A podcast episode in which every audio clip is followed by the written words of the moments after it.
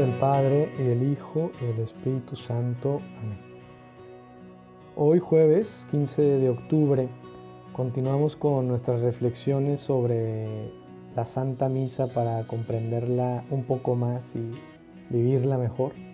Nos podemos preguntar qué es la Santa Misa y es algo tan tan grande que intentar explicarla es literal ponerse a hablar de algo que nos sobrepasa. Y parafraseando a un gran santo francés, sacerdote, conocido como el cura de Ars, santo cura de Ars, podríamos decir que si comprendiéramos la Santa Misa, moriríamos de amor. Y es que solo en el cielo la comprenderemos del todo. La misa es el centro de nuestra vida cristiana, de nuestra relación con Jesús, es lo máximo que podemos vivir en esta tierra. Y se podría decir que es también el centro mismo de la creación entera, visible e invisible. ¿Por qué? Porque la misa es la gran presencia de Dios en esta tierra. Es la gran obra de Dios en esta tierra. Es impresionante cómo en su sencillez y brevedad es algo tan, tan grandioso. En unos cuantos minutos vivimos toda la historia de nuestra redención. Podríamos decir que lo temporal entra en lo eterno. Que al vivir la misa nosotros entramos en la eternidad de Dios. Entramos en cierto sentido en el cielo. O mejor dicho, el cielo viene a nosotros. Dios que nos abraza. El cielo baja a la tierra porque Dios se hace presente en un modo único y especial en Jesús Eucaristía. Es aquí cuando tenemos que hacernos como los niños para comprender mejor las cosas de Dios. En este caso, la Santa Misa.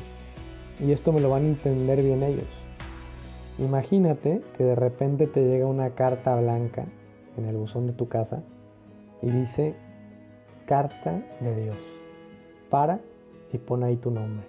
La abres, percibes un olor muy especial, muy agradable y simplemente dice José Enrique, cada quien ponga su nombre, mi hijo muy querido, te invito a que pases conmigo un rato de cielo en la tierra.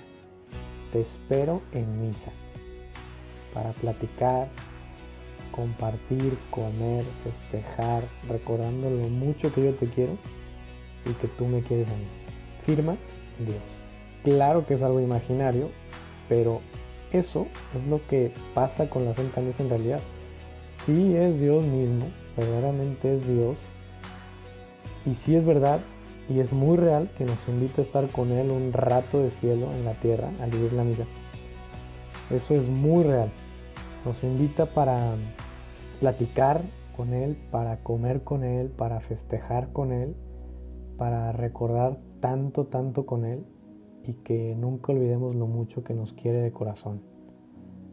Por eso, eso de la obligación de ir a misa los domingos es mucho más que una mera obligación, es una hermosa invitación de Dios. Porque cada uno de nosotros es único, irrepetible para Dios y nos quiere tanto, tanto que estar con nosotros en eso que Él se inventó, que es la Santa Misa, para darnos lo mejor de sí mismo, para darnos lo que más necesitamos, para dársenos Él mismo, esa vida plena, su vida misma, su amor, su alegría, su fortaleza, su luz, su paz. Nos quiere plenos y quiere que ya desde esta tierra vivamos del cielo y nos preparemos para esa hermosura y genialidad del cielo que nos tiene preparado en la eternidad. Por tanto, hablar de la Santa Misa no es cualquier cosa. Y buscaré primero darle su contexto, su lugar, cómo Dios nos lo ha ido revelando, explicando, y así ya luego pasar a las distintas partes de la misa lo que ahí vivimos, lo visible, lo invisible, para comprenderla más y vivirla mejor. Espero que ayude en algo.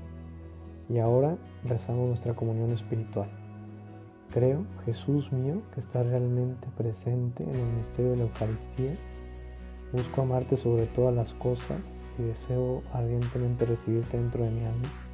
Pero como no puedo ahora sacramentalmente, al menos ven espiritualmente a mi corazón. En el nombre del Padre, y del Hijo, y del Espíritu Santo. Amén.